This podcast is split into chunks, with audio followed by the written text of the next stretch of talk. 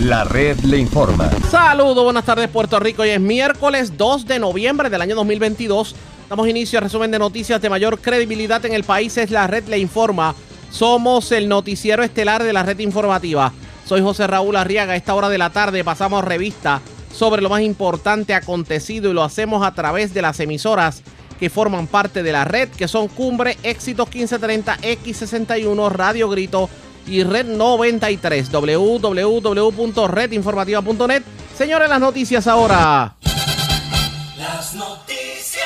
La red le informa. Y estas son las informaciones más importantes en la red le informa para hoy, miércoles 2 de noviembre. Representante Rodríguez Aguiló le exige disculpa pública a su homólogo, el también representante Orlando Aponte. Y esto luego de haber insinuado en medio de un debate ayer sobre el proyecto sobre despenalización de la marihuana.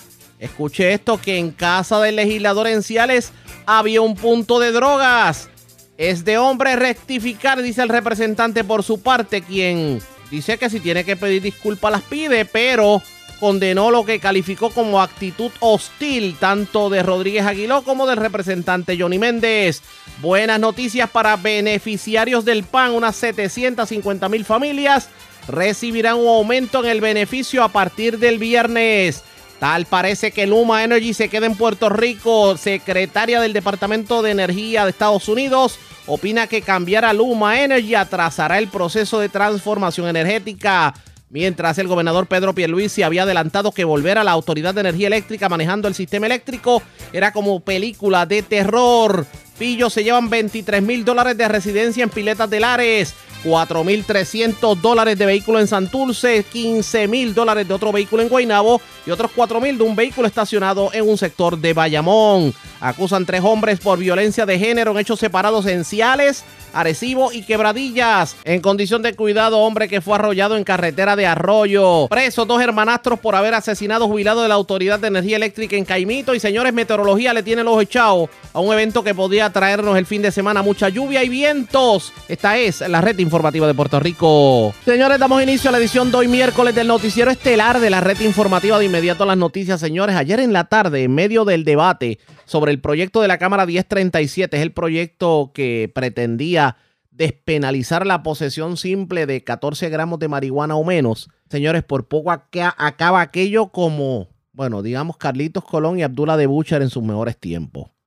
Por poco acaba como la segunda del noveno. Y esto porque en medio del debate, el representante Orlando Aponte insinuó que en casa del representante Gabriel Rodríguez Aguiló Enciales operaba un punto de drogas. La situación fue tal que por poco se van a las manos, tuvo que intervenir personal de la oficina del sargento de armas, tanto Rodríguez Aguiló como Johnny Méndez que se levantó a reclamar, tuvieron que ser aguantados por los empleados tras acercarse a la banca de Orlando Aponte, allá Orlando Aponte también vociferó. Bueno, aquello por poco acaba como el rosario de la aurora y tenemos cobertura completa sobre el particular. En la mañana de hoy tuvimos la oportunidad de hablar con el representante Gabriel Rodríguez Aguiló, quien está exigiendo una disculpa pública del legislador del Partido Popular Democrático. En entrevista en Cumbre, la red informativa en el centro, vamos a escuchar lo que dijo el representante Gabriel Rodríguez Aguiló. No, él lo dijo directamente. ¿Directamente? sí, sí, seguro. Te voy, a, te voy a hacer un resumen, ¿verdad?, de lo que pasó. El, eh, ayer en el debate de la despenalización de la marihuana, eh, yo estaba desarrollando mi punto para récord, ¿verdad?, en mi turno. Seguro. De, que nosotros tenemos, los legisladores, tenemos que, teníamos, no tenemos que mirar eh, no tan solo eh, la posesión de la marihuana eh, simple, o sea, la marihuana en las manos del individuo, sino qué ocurre antes de que esa marihuana llegue a las manos del individuo. ¿Y qué ocurre? ¿De dónde viene esa marihuana? Bueno, pues esa marihuana viene de un punto de droga. Ahí es que hay criminalidad, ahí es que están los tiroteos, ahí es que están, ¿verdad? Todos esos actos delictivos que, que ustedes reseñan todos los días en las noticias. Y yo estoy hablando sobre eso. ¿Por qué? Porque el representante Luis Raúl Torres, que le hizo un sinnúmero de preguntas eh, bien puntuales al representante Aponte Rosario, que no pudo contestar ninguna de ellas. Entre esas preguntas estaba de dónde esa, ese usuario iba a tener acceso a la, a la marihuana, dónde le iba a comprar. Si era en un dispensario, si era de cannabis, que no se puede porque es medicinal, si es en una farmacia, en un puesto de gasolina, etcétera, etcétera, etcétera. El representante no, le, no le quiso contestar porque todos sabemos que es un punto de droga. Y yo estaba hablando, yo estaba hablando sobre eso en particular. Él me está gritando cosas para tratar de desviar la atención, yo no lo estoy prestando atención, yo sigo hablando en mi turno. Eh, pero como todos sabemos, y la gente del distrito de la montaña lo sabe, el 26, que él es, él es el representante casualmente de Orocovi, Barranquita, eh, Villalba. Correcto. Eh, y, y Guamo. Y, y, y, todo el mundo dice, no, yo no puedo confirmarlo porque eso a mí no me consta, que él no vive en el distrito, que él vive en Dorado, tiene una casa en Dorado. Y él está gritándome cosas y yo sigo hablando y yo me viro y digo para récord que quizás en Dorado no hay tantos puntos de droga. Y él entonces eh, se, se, le pega el vellón y empieza a gritarme, esenciales hay puntos de droga, esenciales hay puntos de droga, esenciales hay puntos de droga. Y yo sigo hablando, yo no le presto atención hasta que dice que en tu casa en Ciales hay un punto de droga. Ahí me tomó un par de segundos en asimilar lo que me estaba diciendo y yo me viro y le pregunto qué, qué fue lo que qué fue lo que dijiste y él, él se levantó de la silla así bien eh, bravo, un bravo. Pues, sí, jaquetón, jaquetón, jaquetón, jaquetón. Y, y yo pues sencillamente pues le dije que es lo que tú estás diciendo cuando voy donde él, hubo un receso donde él le digo tienes me faltaste respeto a mí y no tan solo a mí a mi familia porque el hogar es sagrado y, él, y tienes que pedirme una disculpa y él empezó a decir otras cosas allá y entonces Johnny Méndez le reclamó igual, porque todos lo escuchamos. Y eso básicamente fue lo que, fue lo que ocurrió. Sí, pero, pero esta mañana, esta mañana lo el, escuché. El video que yo tengo apunta a que inclusive eh, funcionarios del Capitolio tuvieron que intervenir porque por poco se van a las manos. No, lo que pasa es que siempre los ujieres que están allí en los debates se paran entre medio de nosotros y cuando la, la, la, eh, la ¿verdad? el tono sube, Sí, cuando- ellos se paran allí, pero pero pero ellos a nosotros ni a mí me aguantaron. pero eh, no me yo diga, no, me acuerdo que le hayan aguantado. ¿eh? bueno, por lo menos lo que dice el video es que ustedes estaban bastante molestos e inclusive eh, Sí, no, yo- oye, pero, pero Arriaga, espérate, espérate, espérate. O sea, si hay una ofensa contra tu familia ah, obviamente. y contra y contra tu hogar, si yo te digo a ti en una entrevista, no, lo que pasa es que tú defiendes los puntos de droga porque en tu casa hay un punto de droga. Ah, no. este, Eh, en tu casa, eh, eso te baja a lo personal Exacto. ninguna persona debe ir a esa línea, y mucho menos un legislador, eh, por más diferencias que tengamos. Oiga, y pero- eso fue lo pero- que yo le estaba reclamando. ¿Qué, qué dijo, ¿Qué dijo Orlando Ponte? Usted me iba a decir que Orlando Ponte dijo algo esta mañana. ¿Qué dijo? Bueno, esta- que esta mañana lamentablemente lo vi en un medio de comunicación, en una entrevista, y no tuvo el valor de reconocer su error y negar lo que él dijo. Y allí todos los compañeros los escucharon, todos, porque él tiene el tono de voz bastante alto, así que todos los escucharon, todos los compañeros que estaban presentes en el ciclo lo escucharon, incluyendo los asesores. Y todos me dieron la razón, o sea que él, él, se, pasó una raya, lamentablemente, por el calor del debate y cosas que pasan allí, porque eso ha pasado anteriormente. Así que mi exigencia, se lo dije al presidente, es una disculpa pública. Me pidieron que diera un espacio hasta el próximo lunes, que es la sesión, porque sabe que esta, esta Cámara de Representantes Popular sesiona una vez a la semana. Así que hasta el próximo lunes no hay sesión. El lunes, en la próxima sesión, yo espero que él tenga el valor de reconocer su error y de pedirle disculpas a mi familia y a mí por lo que dijo en la Cámara de Representantes. Y con eso yo no tengo problema, seguimos hacia adelante porque uno no puede coger tampoco las cosas a pecho. Pero, pero tampoco uno puede dejar que estas cosas pasen de forma liviana porque eh, estamos hablando ya de la familia de uno y uno tiene que protegerla y yo a la mía la voy a proteger contra él y contra quien, contra quien sea. Ante la situación, ¿usted levantó algún tipo de queja formal ante el Capitolio, ante el Todavía. la Cámara? Todavía, todavía le estoy dando el espacio para que para que el representante recapacite, reconozca su error, pida disculpas a mi familia y a mí y una vez eh, si eso ocurre yo no tengo ningún problema, lo aceptaré pero si no ocurre pues entonces agotaré todos los medios y los recursos necesarios. Eh, ¿Va a demandar? No, no, yo no voy a hablar de demandar. O sea, yo esto fue un debate en el proceso legislativo Sí, y ahí hay- se van a atender. sí, que obvi- y obviamente hay inmunidad legislativa independientemente de que Ah. se falten el respeto. Eh, hasta cierto punto, hasta- hasta, cierto punto de inmunidad. pero, pero entonces eso tendría que ser atendido por la Comisión de Ética de la Cámara de Representantes. Todos los asuntos entre los pares se atienden en la Comisión de Ética o se hacen planteamientos en el hemiciclo para que el presidente resuelva. ¿Y el presidente Tatito Hernández dijo algo sobre el particular porque él estuvo allí? Él no estuvo presente al momento de, los hechos, él llegó luego eh, y se le explicó qué fue lo que pasó y pues obviamente él no se ha expresado todavía públicamente sobre, sobre el tema. ¿Quién estaba presidiendo en ese momento? El representante Rivera Segarra. Ah, el representante del, Distrito 22, que también es de la montaña. Que también es de la montaña. El que el todos lo escucharon, todos lo escucharon. Oiga, pero el que, el que el debate legislativo llegue a esos extremos, ¿qué pasa por su mente? Bueno, que no tenía argumentos para defender su medida, que las preguntas que le hizo Luis Raúl Torres fueron devastadoras para sus argumentos y derrotaron su proyecto que los turnos que los compañeros eh, asumieron, como Lourdes Ramos, entre otros, eh, Johnny Méndez, el que yo estaba consumiendo y otros compañeros, derrotaron eh, la medida. Tanto así que solamente tuvo 19 votos el proyecto. Eh, ya él sabía que estaba derrotado desde que lo trajo a, la consideración.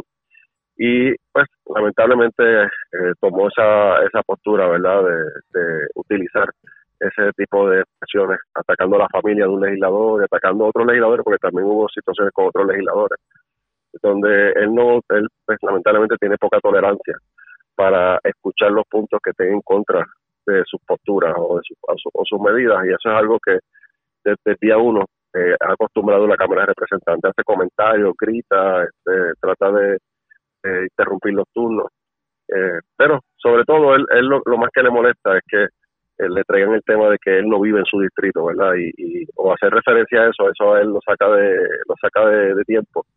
Y básicamente fue lo que pasó ayer, ¿verdad? Antes de mi turno, Lourdes Ramos le había hecho unas, unas aceleraciones sobre este tema. Y parece pues que ya estaba fuera de, sus casillas cuando yo llevé mi turno y llevaba mi turno, que estaba planteando de dónde es que sale esa droga y lo que representa. O sea, tras verse, tras verse perdido en su proyecto, perdió el control. Eso es lo que todo el mundo eh, pudo apreciar ayer en el, en el hemiciclo, lamentablemente. Sobre el proyecto, para que la gente entienda, ¿en qué consistía el proyecto?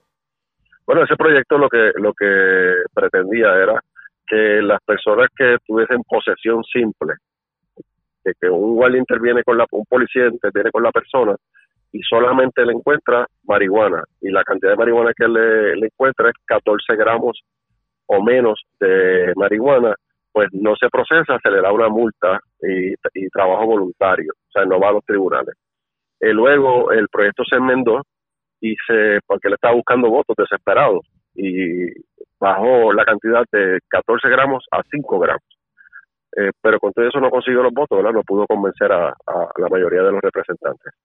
Eh, así que eh, básicamente lo que persigue el proyecto es que, que, no se procese a nadie por posesión simple de marihuana. La realidad, Arriega, es que hoy día en Puerto Rico no hay, en las cárceles de adultos, no hay un solo caso de una persona que haya sido encarcelado por posesión simple de marihuana. No la hay, no está en las cárceles. Hay, hay cinco programas de desvío y está la famosa la famosa la famosa drug courts, o las cortes de drogas que tienen programas de desvío que utilizan un sinnúmero de programas en Puerto Rico cuando eh, la policía detiene a una persona que tiene solamente eh, posesión de marihuana. De hecho, para que ustedes tengan una idea, el proyecto se colgó en la Cámara de Representantes, obtuvo 26 votos en contra, 19 votos a favor y dos votos abstenidos. Se necesitaban 6 votos más a favor para que se aprobara la medida, pero parece que este proyecto pues no pasó el sedazo de la Cámara de Representantes. Ya ustedes escucharon lo que dijo Gabriel Rodríguez Aguiló. Ahora vamos a la otra cara de la moneda. ¿Qué tiene que decir Orlando Aponte sobre lo ocurrido? No solamente el que le hayan colgado su proyecto, sino el hecho de que alegadamente insinuó que en casa de Gabriel Rodríguez Aguiló en Ciales hay un punto de drogas. Vamos a continuar con este tema, pero antes hacemos lo siguiente. Presentamos las condiciones del tiempo para hoy. Hoy miércoles. Se espera una mezcla de nubes y sol a través de las islas con aguaceros ocasionales sobre las áreas expuestas. Al viento. El viento estará del noreste al este-noreste entre 10 y 20 millas por hora. Se formarán aguaceros y tronadas cerca desde el mediodía en adelante mayormente sobre el cuadrante suroeste e interior de Puerto Rico. A través de las aguas locales, se espera un oleaje de entre 3 a 5 pies y vientos del este-noreste entre 10 y 15 nudos existe un riesgo moderado de corrientes marinas a lo largo de la costa norte y este de Puerto Rico, Vieques y Culebra.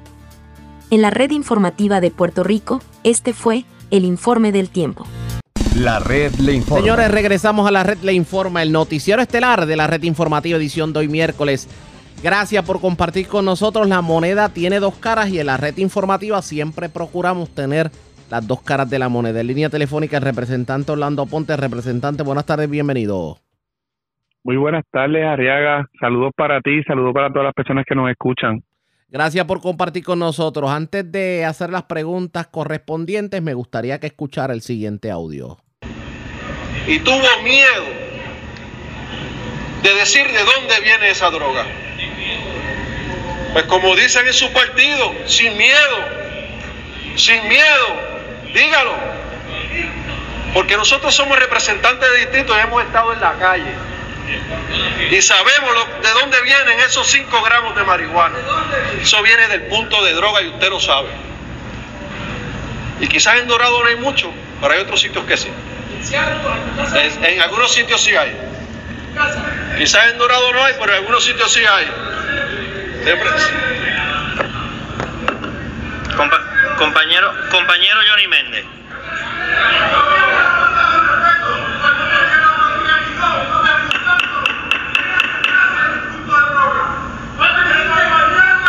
Receso, señor presidente. Dicen que un audio habla más que mil palabras. Así que le voy a dar la oportunidad de que nos pueda explicar a qué usted se refería cuando decía en su casa en Ciales hay un punto de drogas. Le escucho. Primero tengo que aclarar la brevisa porque ahí no se escucha que yo le dije en su casa en Ciales hay un punto de droga. ¿Qué dijo en específico? Eh, eso no, eso específico yo no lo dije. Sí, pero ¿cuál fue, ¿cuál fue su frase? lo que pasó fue que eh, el compañero Rodríguez Aguiló estaba asumiendo un turno en vez de hablar de los méritos o los deméritos de la medida, prefirió ir al ataque personalista. Se supone que por el reglamento prefirió decirle usted, hacia el presidente. Prefirió decirle usted que vivía en Dorado y no vivía en su distrito. Ya Exactamente. Eso, está establecido. La pregunta es, acto seguido, se oye a usted de fondo diciendo dos cosas. Eh, en Ciales puede haber puntos de marihuana y después usted hace un comentario que es el que provoca lo que escuchamos. ¿Usted le puede decir al pueblo de Puerto Rico ¿Cuál fue ese comentario en específico? Pues como te decía, eh, lamentablemente en vez de hablar de los méritos de la medida, que es lo que el país espera, compañero empieza a hacer ataques inoportunos hacia mi persona, cosa que eh, es violatoria del reglamento. Se supone que cuando una persona asume un turno debe hablar sobre la medida, no referirse a los compañeros. Él empieza a decir como que a insinuar de que como yo he expresado públicamente que además de mi residencia en Barranquitas también tengo otra residencia en Dorado, por ejemplo, pues él empieza a insinuar como que yo sabía dónde que estaban los puntos de droga, como si yo sabía que en Dorado había puntos de droga y que ahí es que se conseguía marihuana, insinuando o haciendo algún tipo de alusión hacia mi persona.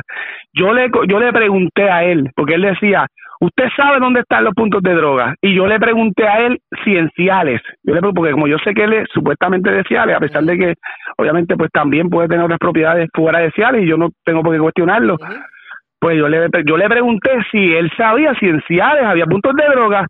Eh, en eso pues, esa fue, eh, la, establecido. Esa fue la primera pregunta. De acto, seguido, acto seguido hubo otro comentario, que de hecho lo tenemos amplificado aquí en el sonido. ¿Cuál fue ese comentario?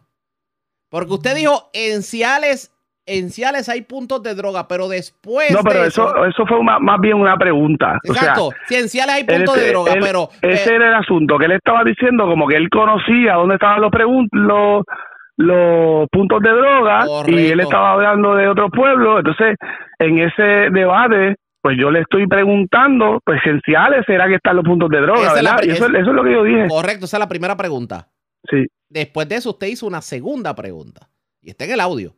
Esa segunda pregunta, para tratar de refrescar un poquito la memoria, no fue la siguiente. Y el, eh, si, y le pre- en, en Ciales hay puntos de droga. Esa fue la primera. La segunda, en su casa en Ciales hay puntos de drogas. Esa fue la segunda pregunta. Está en el audio.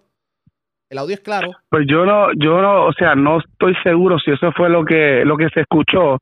Yo me reitero en que lo que yo le estaba preguntando era si, como él decía que él es de la calle y como él decía que él sabía dónde están los puntos de droga, pues yo le pregunté si era en Ciales donde él decía que venía esa droga. Estamos Porque estamos- realmente me molestó que el debate se redujera A un intercambio si los puntos de droga están en, en, en Barranquitas o en Dorado o donde yo puedo tener alguna residencia porque eso no abona en nada. Esa parte la Y, entendemos. y Esa- obviamente pues le eh, hice esa pregunta de si en Ciales es que estaban los puntos de droga de acuerdo a él. Sí, por eso, pues estamos en esos dos puntos estamos totalmente claros, tanto en el hecho de que él hizo referencia a una alegada residencia suya en Dorado y que usted le Y que dijo, no es alegada, porque yo siempre, eh, de hecho, en los informes financieros que Sí, como usted las ha público, yo lo he, yo Sí, lo he la- anunciado. eh, yo la- tengo la- más de una residencia. y eso no es ni legal, ni eso no es problemático. Eso la no, no, insinuación, no debería ser ni objeto de discusión por pública. eso, la insinuación es que usted vive en Dorado en vez de vivir en Barranquita, pero eso son otros 20 pesos, pero me imagino que usted tomará acciones sobre eso.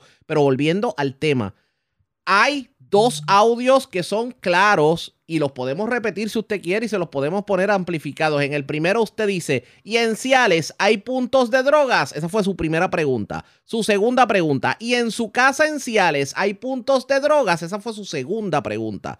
La pregunta es, con ese comentario, ¿usted lo que trató de ser general al decir que en Ciales había puntos de droga o es lo que interpretó o malinterpretó el legislador de que se estaba refiriendo específicamente a su vivienda?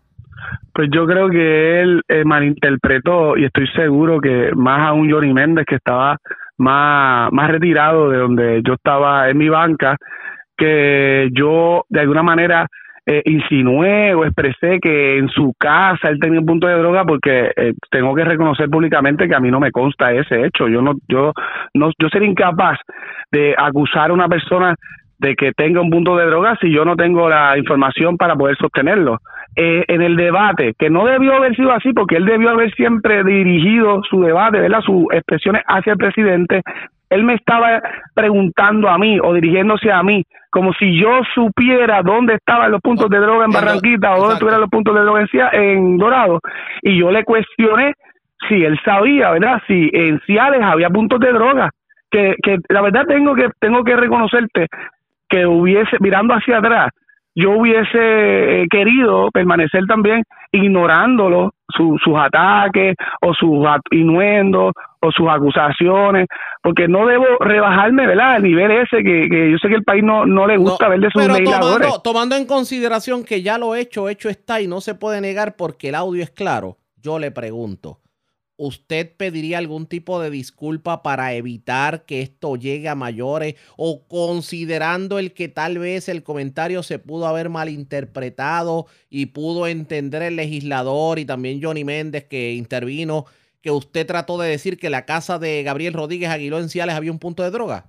Pues mire, yo eh, no, no, no tengo ningún problema con sentarme a dialogar con los compañeros y si ellos malinterpretaron eh, mis expresiones cuando mencioné ¿verdad? el pueblo de Ciales, luego de que él hubiese mencionado los otros pueblos, pues creo que sí sería adecuado y es de hombre rectificar y nos podemos sentar a, a dialogar y si proceden unas disculpas, pues darlas o recibirlas también, porque eh, te tengo que decir que también allí se, se dijeron palabras oeces y impropias, eh, el tono hostil y amenazante en el que se acercaron a mí tanto Johnny Méndez como como Gabriel Aguiló, pues requirió la presencia del sargento de armas de otros asesores, miembros que los aguantaron para que esto no pasara a mayores, Eso- pues eso es inaceptable. Pero definitivamente sé que el país espera, espera más de nosotros Y, y si ellos están en la actitud de sentarnos en una dinámica de disculparnos, conversar y pasar la página, ¿verdad? Porque yo sé que juntos pues podemos hacer cosas buenas por el país, que es lo que, es lo que necesitamos, pues con mucho gusto. De verdad, yo no tengo absolutamente nada personal en contra de ellos. Sí he escuchado cómo ellos han tratado por el pasado año y medio, cómo tratan de atacarme, de en sus expresiones, aunque no tenga nada que ver yo con la medida, pues tratar de alguna manera hacer insinuaciones eh, insidiosas hacia mi persona y yo he tratado todo este tiempo de ignorarlo y lamentablemente ayer, pues obviamente como era un debate tan amplio, tantas horas, yo fui el que estaba informando la medida, yo soy el autor de la medida, él me está cuestionando a mí si yo conozco los puntos de droga de Dorado, yo le dije que no, porque la verdad es que no, y le cuestioné a él, ¿verdad?, por los puntos de droga que puedan haber en el pueblo donde se supone que tenga su residencia. Pero si, si, si eso se interpretó como que yo, como que a mí me consta, o que yo le estoy acusando a él de vender droga o de tener droga en su casa o algo por el estilo, pues no es cierto, o sea, no es correcto, no fue esa mi intención y si eso es lo que se puede interpretar, pues, pues tengo que reconocer que estuvo mal y, pedir disculpas. Vamos al proyecto. Representante, el proyecto se colgó por qué. Usted tiene la explicación del por qué sus homólogos no entendieron la verdadera razón del proyecto. Pues mi, mi, interpretación es que eh, en un inicio, antes de comenzar el debate, cuando se estaban aclarando dudas, eh, se acogieron enmiendas del de la misma delegación del PNP para los propósitos de disminuir la cantidad que se buscaba que, que se sustituya, ¿verdad? Las penas de cárcel por penas de multa administrativa. Pues acogimos enmiendas de los propios miembros de la delegación del PNP, así que yo entendía que teníamos los votos necesarios. Sin embargo, hay varios eh, miembros de mi delegación, obviamente también la de la de Proyecto de Unidad y algunos miembros de, del PNP que por, por, por décadas algunos, o sea, por cuestión de costumbre, le votan en contra a cualquier medida que diga la palabra droga o que diga la palabra marihuana. Eh, me parece, y con mucho respeto, que a veces no, pues, no eh, leen o analizan con detenimiento las razones o los objetivos de la medida, simplemente pues ya tienen un prejuicio y como este asunto atiende un problema de las drogas, relacionado con las drogas, y todos en Puerto Rico estamos en contra de las drogas, pues automáticamente quieren votarle en contra a algunos de ellos. Y lo otro que tuvo mucho que ver fue pues la actitud hostil y amenazante con la que Johnny Méndez se acerca a, a donde mí, ¿verdad? Hacia mi banca, a gritar y decir usted se, usted se sintió usted se sintió amenazado en su seguridad cuando Johnny Méndez se acercó a la banca? Eh, no solamente amenazado, intimidado mi seguridad, también de los demás miembros que estaban allí en, lo, en alrededor mío, ¿verdad? Eh, fue una actitud hostil, una, una bravuconería, ¿verdad? Muchos gritos, eh, de una forma impropia. eso también yo creo que tuvo que ver y, y pesó mucho en el juicio de los compañeros, principalmente del PNP, a la hora de votar. De hecho, te tengo que decir que habían PNP que eran coautores de la medida que terminaron luego de la, de la, de la, de la lamentable situación que provocó Gabriel Rey Aguiló y Johnny Méndez votándole en contra. Así que dos cosas tienen mucho que ver. Hay gente que acostumbra, acostumbra a votarle en contra de cualquier medida que tenga que ver, que tenga esa palabra, que tenga la palabra marihuana, que tenga que ver con el asunto de, penalizar o ver desde un enfoque salubrista el asunto de, del cannabis y el otro asunto pues fue lamentablemente que se, se fueron a lo personalista, a lo personal y no y pues eh, redujeron el debate en vez de hacerlo con relación a los méritos de la medida en dónde es que están los puntos de droga, si, si yo sé dónde están los puntos de droga, si el otro sabe dónde están los puntos de droga, e, e, eso es lo que yo creo que lamentablemente pues también eh, ocasionó que no se consiguieran los 26 votos necesarios para, para poder aprobar la medida. ¿Qué va a pasar ahora? Tomando en consideración que este proyecto no se aprueba, ¿usted va a enmendar el proyecto? ¿Va a temperarlo para que se pueda buscar la aprobación o para que sus homólogos en la legislatura entiendan la razón de ser del mismo?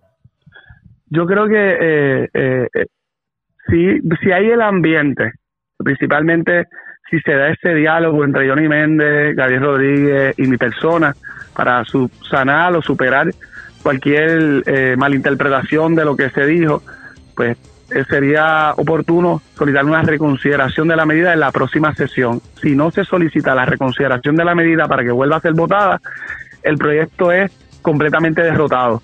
Y en lo que respecta a, ¿verdad? a, mi autoría, a, esa medida, si esa medida es derrotada, pues mira, yo estaré en récord, eh, pues cuando la historia me juzgue, del lado correcto de la historia. Este tipo de situaciones, este tipo de problemas sociales que tienen que ver en cómo se criminaliza a la persona que es usuaria, cómo se expone a una persona que fuma un cigarrillo de marihuana hasta tres años de cárcel, estronchándose el futuro muchas veces a jóvenes universitarios que pueden ser productivos. Ya yo hice mi, mi, mi trabajo, ¿verdad? Ya cumplí con mi responsabilidad y con mi compromiso de presentar medidas para cambiar ese modelo penal, eh, criminal y que, y que busca más ser punitivo contra este tipo de situaciones en lugar de verlo de un enfoque más de rehabilitación, de ayuda a personas que tengan algún grado de dependencia a sustancias o un enfoque más salubrista. Yo pues realmente me enfocaría a otros temas que también forman parte de mi agenda, mi agenda anticorrupción, mi agenda de, buscar aumento en salarios eh, de, los trabajadores, en, este, en el caso de los meseros también, yo tengo varias medidas que promueven el, el eh, la actualización de guías de revisión de presión alimentaria, así por el estilo, me tengo que también este, enfocar en otros temas para poder completar una agenda legislativa. Bueno, pues agradezco el que haya compartido con nosotros. Buenas tardes.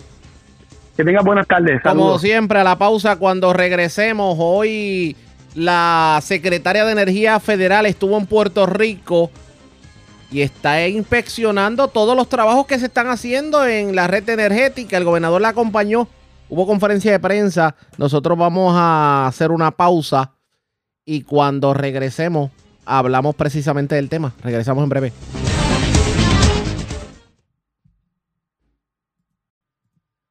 La red le informa. Señores, regresamos a la red le informa. Somos el noticiero estelar de la red informativa, edición de hoy miércoles. Gracias por compartir con nosotros. El gobierno anunció que unas 750 mil familias participantes del programa de asistencia nutricional recibirán un aumento en beneficio, en el beneficio que cobran a partir de este viernes. Esto se debe a un incremento de la asignación de fondos que recibe la isla. ¿De cuánto será el aumento? Pues sepa usted que la secretaria del Departamento de la Familia, Carmen Ana González Magas, dijo que el incremento sería de la siguiente forma. Supongamos que un hogar de cuatro integrantes, pues verá un incremento de 83 dólares. Uno de 366, uno de 245. Y en el caso de un solo integrante, recibirá 25 dólares adicionales, en lo que plantea el aumento. También se informó que para los residentes de Vieques y Culebra el beneficio será mayor dado a los retos que enfrentan por la inflación y la limitación para conseguir alimentos. Por lo tanto, el beneficio para cada miembro de familia será de 58 dólares. En el caso de los adultos mayores de 60 años, también van a recibir un aumento de 33 dólares adicionales en su beneficio. Significa que estaríamos hablando de 33 más 25, son casi 55 dólares que estarían recibiendo sobre el particular. Así que estaríamos pendientes a este aumento que se está dando. Teníamos una entrevista pautada con Alberto Faradera, el administrador de ACEF, pero tuvo un problema en, calendario, así que le prometemos que para mañana lo vamos a tener, pero lo cierto es que a partir del viernes, usted si es beneficiario del programa de asistencia nutricional, recibirá unos chavitos adicionales. Vamos a cambiar de tema porque ayer hubo una conferencia de prensa en donde estuvo presente Juan Dalmau del PIB y Manuel Natal de Victoria Ciudadana y se lo que se ha rumorado desde ayer a hoy es la posibilidad de una alianza entre partidos políticos. ¿Qué dijeron ellos sobre esa posible alianza? Vamos a escuchar parte de esa conferencia de prensa.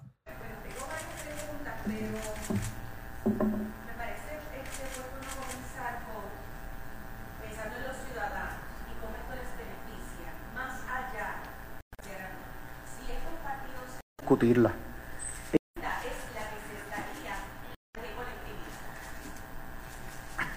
Yo creo que el tema de las candidaturas va a haber su momento para poder discutirla. En el presente, en lo que está ocurriendo en el Capitolio de Puerto Rico, trasciende el tema de cualquier candidatura, trasciende la posibilidad de cualquier colectividad. Tiene que ver con las reglas del juego precisamente para lo que usted ha planteado. para poder tener a las personas en ese Capitolio y en otros puestos electivos que verdaderamente representen el sentir de la mayoría del pueblo. Le doy un ejemplo. Ahora mismo en el Senado de Puerto Rico hay un proyecto que históricamente ha presentado la delegación del Partido Independentista puertorriqueño que tiene que ver con la protección de las costas, que tiene que ver con detener la construcción desmedida que está ocurriendo en las zonas marítimo terrestres en este país. Hacen falta 14 votos en el Senado de Puerto Rico y 26 votos en la Cámara de Representantes y un gobernador o gobernadora que firme ese proyecto. En la Cámara de Representantes hay un proyecto de la compañera Mariana Nogales para darle legitimación activa a las personas en el ámbito ambiental, que busca de igual forma proteger. Esas son las cosas del día a día que afectan a distintas comunidades, que es la agenda de país que queremos impulsar y en ese sentido nada de eso va a ser posible si nos hacemos de la vista larga en un momento como este, en donde se están estableciendo las reglas del juego de cómo se van a escoger las personas, independientemente de los partidos, independientemente de la posibilidad o no de candidaturas coligadas, que van a estar en ese proceso de toma de decisiones. Y por eso nosotros hoy estamos concentrados en este primer paso. Más adelante van a haber, van a haber otras oportunidades para hablar de otros pasos, incluyendo naturalmente de quiénes pueden ser las candidaturas que van a adelantar esa agenda en los distintos espacios. Yo, de acuerdo con lo que acaba de, explicar Manuel, añado lo siguiente. Esto contrasta lo que nosotros estamos defendiendo, que es el derecho al elector a tener la más amplia oferta electoral, contrasta con lo que es la propuesta del Partido Popular y el PNP, que es la idea de que la política en Puerto Rico se debe fundamentar en el canibalismo con quienes no piensan 100% como uno. Aquí en contraste estamos dos líderes de dos colectividades distintas, pero que hemos, como dije al principio, puesto a Puerto Rico primero y lo que puede ser la posibilidad de que legalmente no se le prohíba al país de que esas agendas comunes tengan un cauce electoral. Y por lo tanto es un contraste enorme y un paso de madurez política y de civilidad política de la cual muchos no están acostumbrados. Por eso esta conferencia de prensa va a ser recibida por amplios sectores, con mucha esperanza. Y estamos conscientes de eso.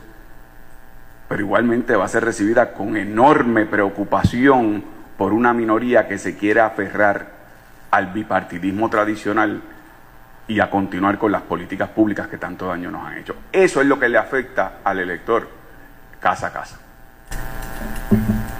Eso significa que si se aprueban las enmiendas de este código electoral tal como está, no sería una cortapisa para una futura alianza entre el movimiento y el PIB de cara a las elecciones.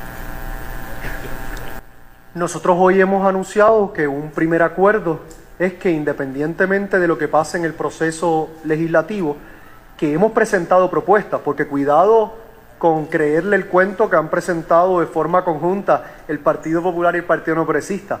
Propuestas tanto del Partido Independentista como de Victoria Ciudadana, como de las delegaciones independientes se han presentado y no le han dado ni una sola vista pública y no le han solicitado ni un solo memorial explicativo pero agotado el proceso legislativo, desde nuestras respectivas colectividades hemos entendido que un próximo paso es el proceso judicial.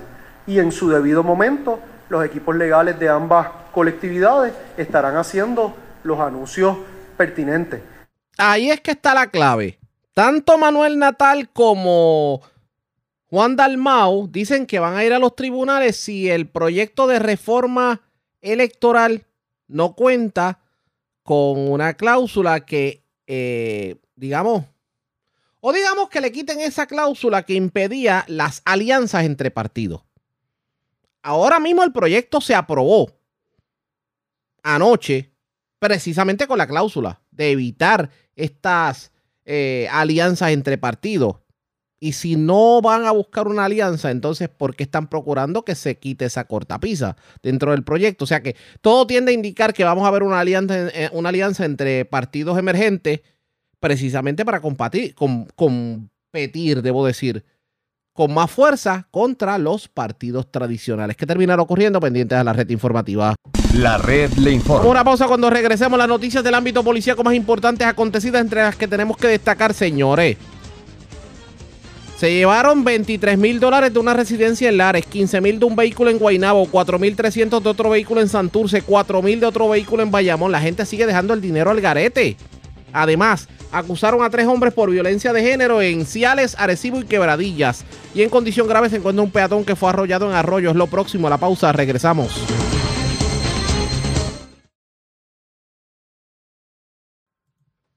La red le informa. Señores, regresamos a la red le informa, el noticiero estelar de la red informativa, edición de hoy, miércoles. Gracias por compartir con nosotros. Vamos a noticias del ámbito policíaco. Comenzamos en la montaña porque las autoridades intervinieron con una persona que mm, pues mantenía en su poder un vehículo que tenía gravamen de desaparecido, pero aparentemente la persona hizo caso omiso a los comandos de la policía y se bajó con algo que parecía un arma de fuego. Tuvieron que dispararle a la persona para poder detenerlo. Esto ocurrió específicamente en el barrio Samas de Jayuya. Además, señores, se llevaron miles de dólares. Específicamente se llevaron 23 mil dólares en efectivo de una residencia en el barrio Piletas de Lares.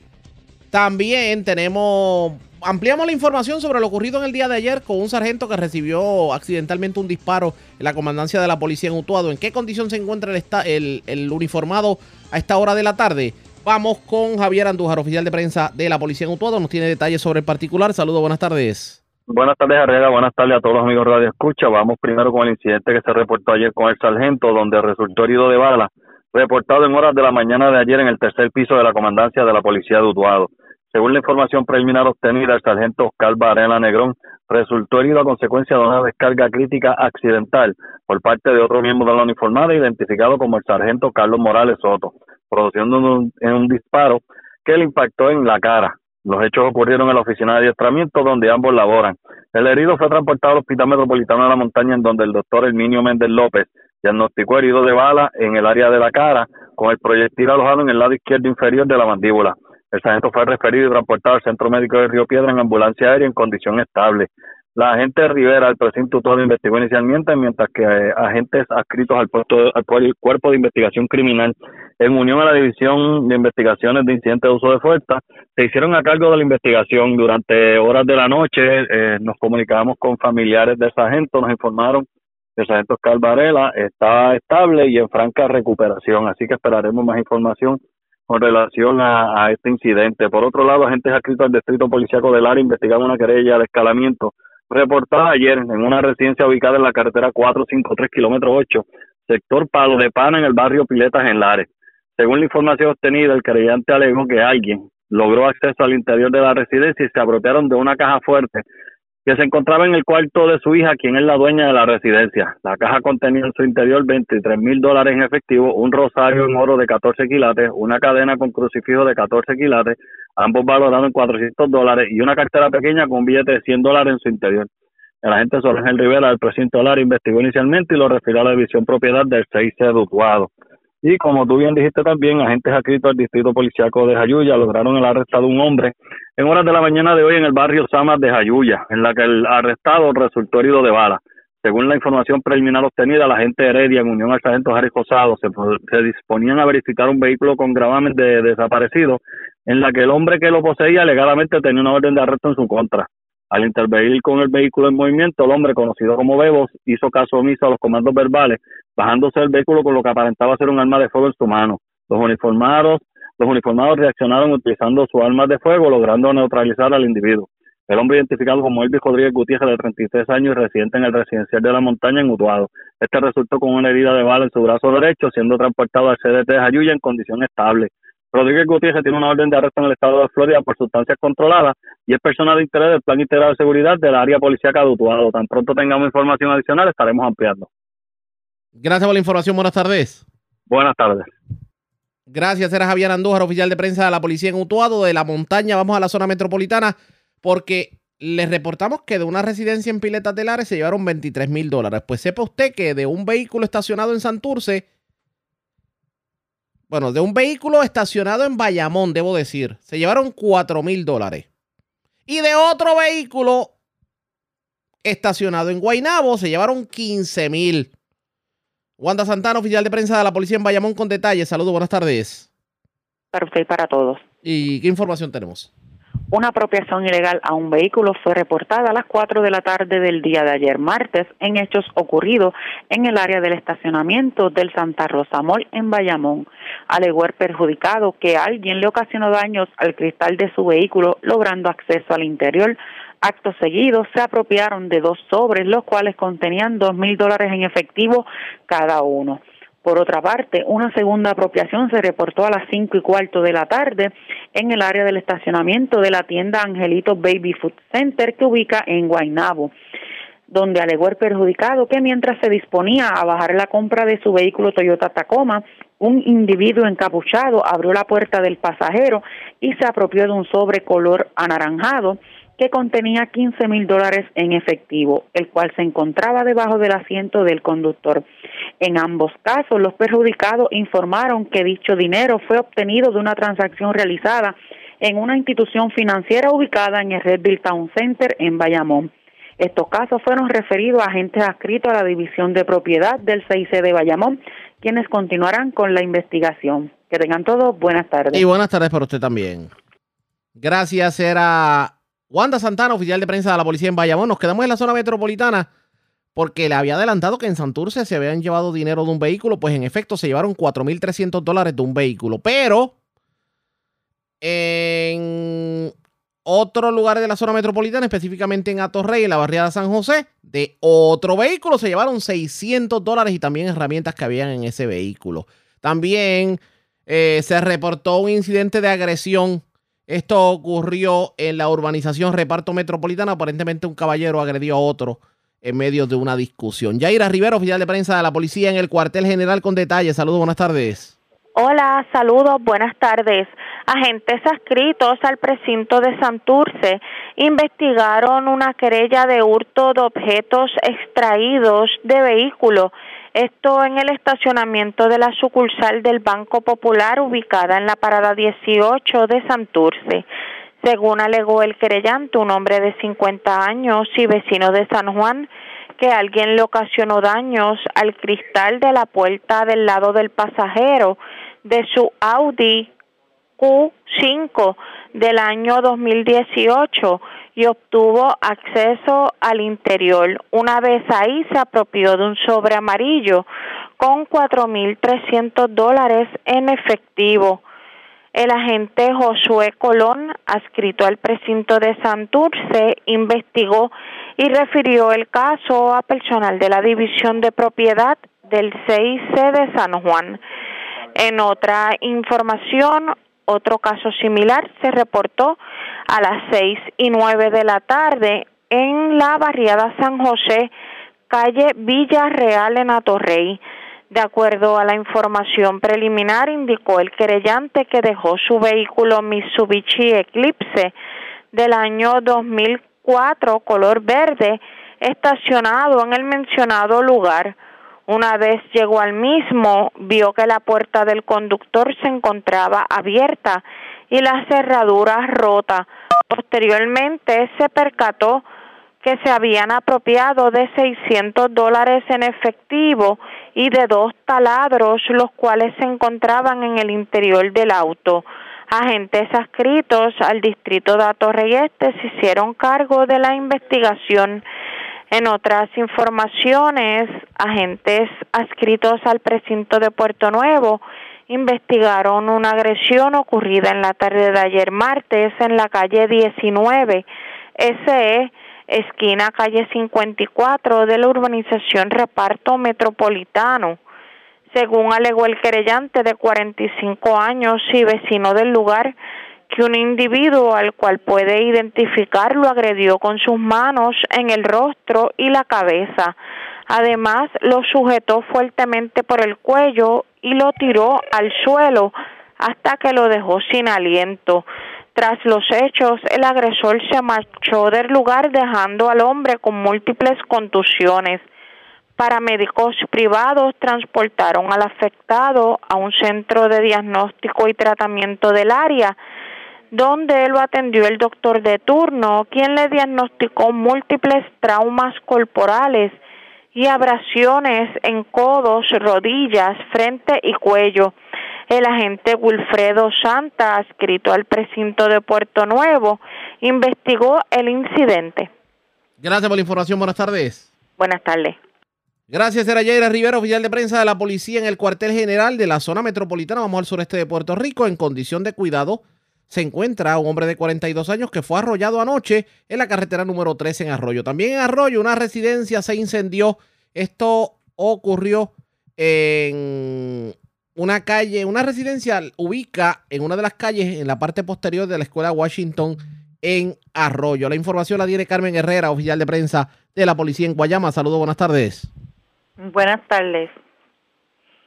Un choque de auto con peatón de carácter grave fue reportado a eso de las 8 y 45 de la noche de ayer en la carretera número 3, kilómetros 134.0, jurisdicción del pueblo de Arroyo. Según la información, cuando Omar A. Lebrón Díaz, de 42 años, residente de Arroyo, cruzaba la carretera en el lugar, en el lugar fue impactado por la parte izquierda delantera por el conductor de una guagua Mitsubishi Montero color crema que transitaba por la referida vía de Guayaba hacia el pueblo de Arroyo. Lebrón Díaz fue transportado a una institución hospitalaria donde fue atendido por el doctor Medina, quien diagnosticó múltiples traumas, pulmón perforado, por lo que sería trasladado a otra institución.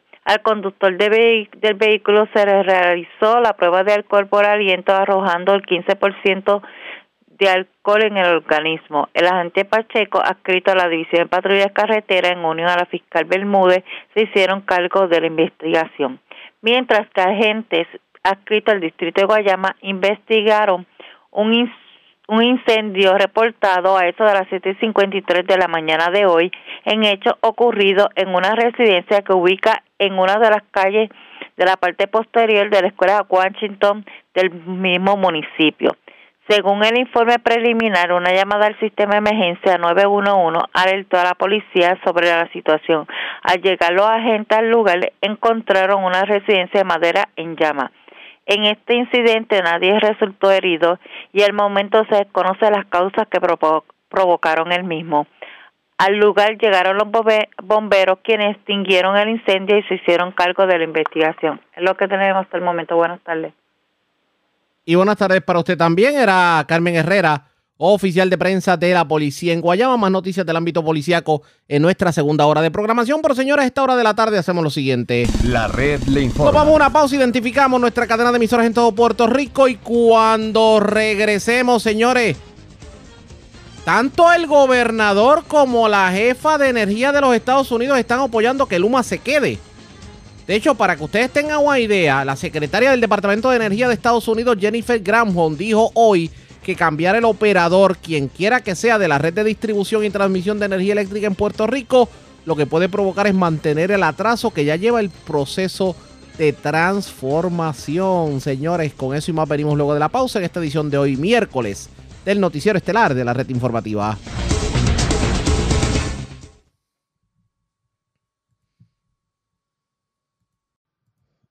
La red le informa. Señores, iniciamos nuestra segunda hora de programación. El resumen de noticias de mayor credibilidad en el país es la red le informa. Somos el noticiero estelar de la red informativa de Puerto Rico, edición de hoy, miércoles 2 de noviembre. Vamos a continuar pasando revistas sobre lo más importante acontecido y como siempre a través de las emisoras que forman parte de la red, que son Cumbre, Éxitos 1530, X61, Radio Grito y Red 93, www.redinformativa.net. Señores, las noticias ahora.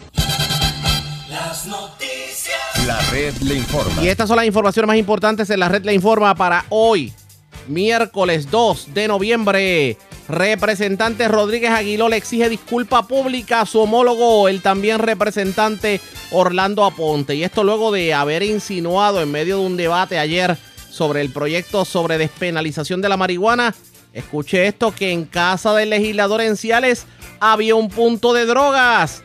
Es de hombre rectificar, dice el representante por su parte, quien dice que si tiene que pedir disculpas las pide, pero condenó lo que calificó como actitud hostil tanto de Rodríguez Aguiló como del representante Johnny Méndez.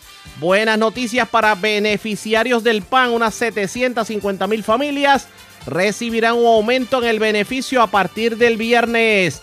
Tal parece que Luma Energy se queda en Puerto Rico. Secretaria del Departamento de Energía de Estados Unidos opina que cambiar a Luma Energy atrasará el proceso de transformación energética. Mientras el gobernador Pedro Pierluisi había adelantado que volver a la Autoridad de Energía Eléctrica manejando el sistema eléctrico era como película de terror. Pillos se llevan 23 mil dólares de residencia en Piletas de Lares. 4.300 dólares de vehículo en Santurce, 15.000 dólares de otro vehículo en Guaynabo y otros 4.000 de un vehículo estacionado en un sector de Bayamón. Acusan tres hombres por violencia de género en hechos separados en Ciales, Arecibo y Quebradillas. En condición de cuidado, hombre que fue arrollado en carretera de Arroyo. Presos dos hermanastros por haber asesinado jubilado de la Autoridad de Energía Eléctrica en Caimito. Y señores, meteorología le tiene los echados a un evento que podía traernos el fin de semana mucha lluvia y vientos. Esta es la red informativa de Puerto Rico. Bueno, señores, damos inicio a la segunda hora de programación en Noticiero Estelar de la red informativa de inmediato las noticias. Hoy estuvo en Puerto Rico la secretaria de Energía Federal Jennifer Granholm, quien de hecho tiene una encomienda por parte del presidente Joe Biden de inspeccionar todo el trabajo de recuperación energética en Puerto Rico. Y hay quien pudiera decir que tiene órdenes de los federales de hacer muchísimo más. Hoy estuvo con el gobernador, hubo conferencia de prensa. ¿Qué ocurrió en la conferencia? Vamos a escuchar. La reconstrucción y modernización de nuestro sistema energético es una de las más altas prioridades de mi administración. Requiere de acciones concertadas para asegurar que nuestra gente cuente con el servicio eléctrico de forma confiable, mejorando nuestra anticuada y frágil red y asegurando que producimos suficiente energía para satisfacer nuestra demanda actual. Al mismo tiempo, esas mejoras incluyen el rediseño del sistema de transmisión y distribución eléctrica para cambiarlo de un sistema integrado a uno más resiliente e interconectado que esté listo para incorporar la energía distribuida y la generación nueva de los proyectos industriales de energía renovable que ya están en curso. Rebuilding and modernizing our energy system is one of my administration's highest priorities. It requires concerted actions to ensure that our people have reliable electric service by improving outdated and fragile uh, power grid and ensuring we produce enough energy to meet our current demand. At the same time, these improvements include the redesign of the transmission and distribution system to change it from an integrated system into a more resilient and interconnected one that can incorporate distributed energy and new generation from the industrial renewable energy projects that are underway. Ya estamos viendo avances significativos en ambos frentes con las contrataciones de los proyectos industriales de energía renovable y baterías, así como con el comienzo de los proyectos de mejoras a la red y a las plantas generatrices actuales.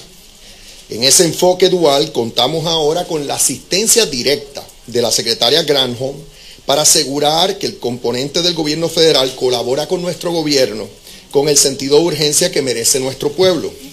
Reitero mi agradecimiento a la administración del presidente Biden por su apoyo a todo nivel, tanto en la reconstrucción de Puerto Rico como en nuestros esfuerzos de lograr un desarrollo económico sostenible.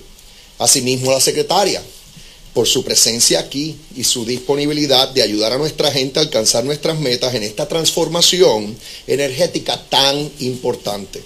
We are already seeing significant progress on both fronts, with the contracting of renewable energy and storage industrial projects, as well as the commencement of the electric grid and power plant improvement projects. In that dual work, we now have the direct assistance of Secretary Granholm, to ensure that the federal government agencies work together with our government with the sense of urgency that our people deserve. I reiterate my appreciation to President Biden's administration for its support at all levels, both in rebuilding Puerto Rico and in our efforts to have sustainable economic development. Also to the Secretary for her presence here and her willingness to help our, people reach our energy transformation goals. Now I would like to ask Secretary Granholm to address you. Great. Thank you so much, Governor. Um, I so appreciate your sense of urgency on the situation as well. President Biden appointed me uh, one month ago, I think. Um, I've been, this is my second trip since that appointment. We've been here to hear about the impacts on the ground of what has happened in the wake of Maria, Fiona, and how we can accelerate the funding and the projects that have been uh, supported by the federal government. It has gone slowly. It is unacceptably slow. I know the governor feels this way as well. And I know the work that he's doing and the work that we intend to do to cut through the red tape will accelerate these projects. But the good news, the opportunity here is immense. We have initiated, and I'll speak about this at this conference, we have initiated Puerto Rico 100 to get to the island's goal of 100% renewable energy by 2050. We've been working with our national labs to chart a technology path to be able to get there. And it is doable. And I so, again, appreciate the governor's support of this effort. The opportunity is immense. The challenges are great, but we can fix the slowness of the system. And that is what I'm here for. I'm not here to layer on another level of bureaucracy. I'm here to cut through the bureaucracy to see that funding flow. So with that, happy to answer any questions. Uh, Telemundo. Hi, Secretary. My name is Yvette Sosa from Telemundo, Channel 2. How will the Energy Department um, will solve the future of Luma Energy in Puerto Rico? I know you're not happy with Luma Energy. You've said that before. Um, but yesterday, our House of Representatives approved a resolution that will terminate their contract as of this month. And you said that the oversight board has to follow the law. So what would you do? Um, first of all, we want every piece of the system to be successful. We want every piece to be able to bring an accelerated urgency to the problem. So the law has to be followed clearly. Uh, Luma has made some progress. We want them to continue to accelerate that process. Every piece of the system needs to move faster, and perhaps we need to remove some of the waste and the redundancy from the bureaucratic um, components, both in the U.S. and in Puerto Rico. I mean, it's, it is a, there are too many cooks in the kitchen. And so we need to accelerate. Uh, that's what we're here for. We, we are in a series of meetings to discuss which pieces can be accelerated, how we can move more quickly. That is what uh, the meetings last time I was here and the meetings this time I'm here are all about. So we'll report on a regular basis what we are doing and what the, uh, what the pieces of acceleration are in the system, as well as the, the opportunities and the, the good news from some of the development uh, from those who are represented here at CESA have been, um, have been championing. So there's, there are elements of good news here, and there's progress that the governor's team is making, but we need to accelerate. La funcionaria insiste en que hay que acelerar la recuperación, pero que como, como que tomó con pinzas el opinar sobre lo que tiene que ver con la estadía de Luma Energy en Puerto Rico. Pero vamos a escuchar lo que dijo hoy el gobernador sobre el particular. No, la voluntad política está. Sea, yo estoy totalmente comprometido eh, con eh, transformar nuestro sistema energético con la meta de que para el 2050 100% de la energía pueda ser generada eh, de fuentes renovables. Ese, no, no, ese, ese, esa, ese compromiso está. La, la secretaria ha identificado obstáculos burocráticos que hemos enfrentado en estos últimos años que es importante que saquemos del medio.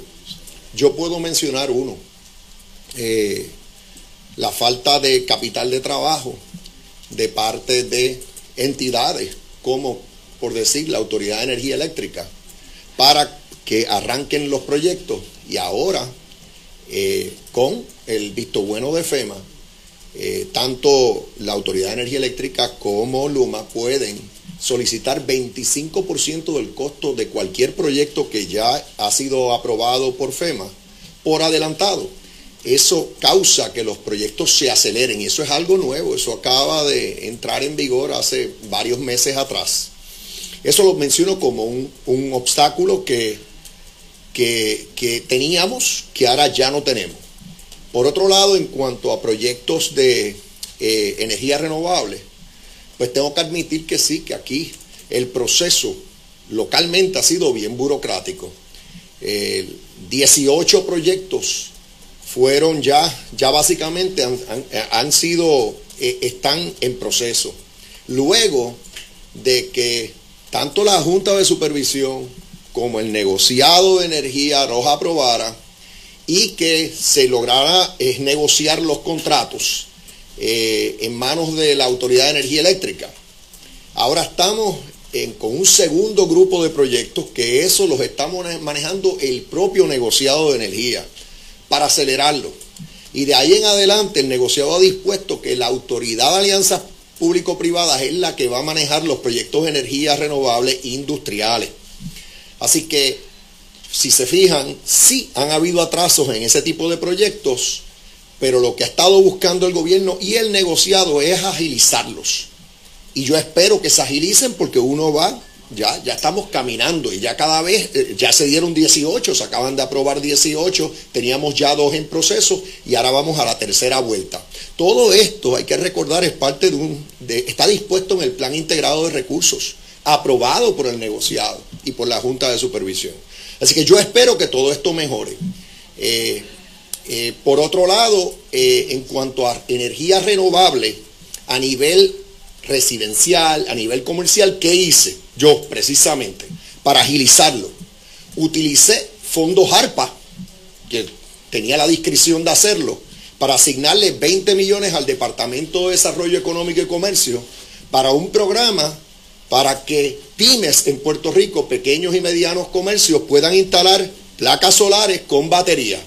También que hicimos que con fondos CDBGDR decidimos, el secretario de la Vivienda y este servidor, con el visto bueno de HOT, que todas las casas que sean reconstruidas por daños de María bajo ese programa R3 van a tener placas solares y, eh, y baterías.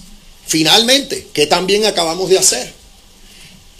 En el programa de CDBG MIT, pues yo decidí, y otra vez con el visto bueno de, de, de, HOT, que vamos a asignar 500 millones de dólares al Fideicomiso de Energía Verde.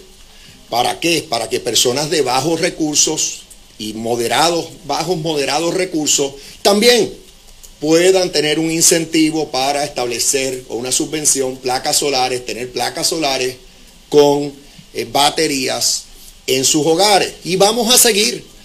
¿Que han habido atrasos? Seguro que sí. Pero las, y, tengo más medidas todavía que se han tomado, pero no las voy a mencionar. Bueno, pero es que eso va a cambiar, yo no tengo duda de que va a cambiar. Y porque tenemos tantas iniciativas en curso. Ahora mismo, Luma ha interconectado 33 mil hogares y establecimientos comerciales a la red que tienen placas solares y algunos de ellos también baterías. Y va a seguir. O sea que esto, está, esto va a coger un momento y con el apoyo de la secretaria Granholm, del presidente Biden, yo no tengo duda alguna de que esto va a coger un momentum y una fuerza que no hay quien lo pare.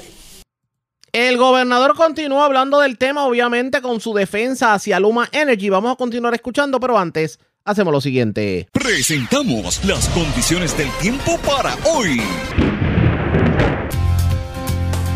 Hoy miércoles. Se espera una mezcla de nubes y sol a través de las islas con aguaceros ocasionales sobre las áreas expuestas. Al viento. El viento estará del noreste al este-noreste entre 10 y 20 millas por hora. Se formarán aguaceros y tronadas cerca desde el mediodía en adelante mayormente sobre el cuadrante suroeste e interior de Puerto Rico. A través de las aguas locales, se espera un oleaje de entre 3 a 5 pies y vientos del este-noreste entre 10 y 15 nudos. Existe un riesgo moderado de corrientes marinas a lo largo de la costa norte y este de Puerto Rico, Vieques y Culebra. En la red informativa de Puerto Rico, este fue el informe del tiempo.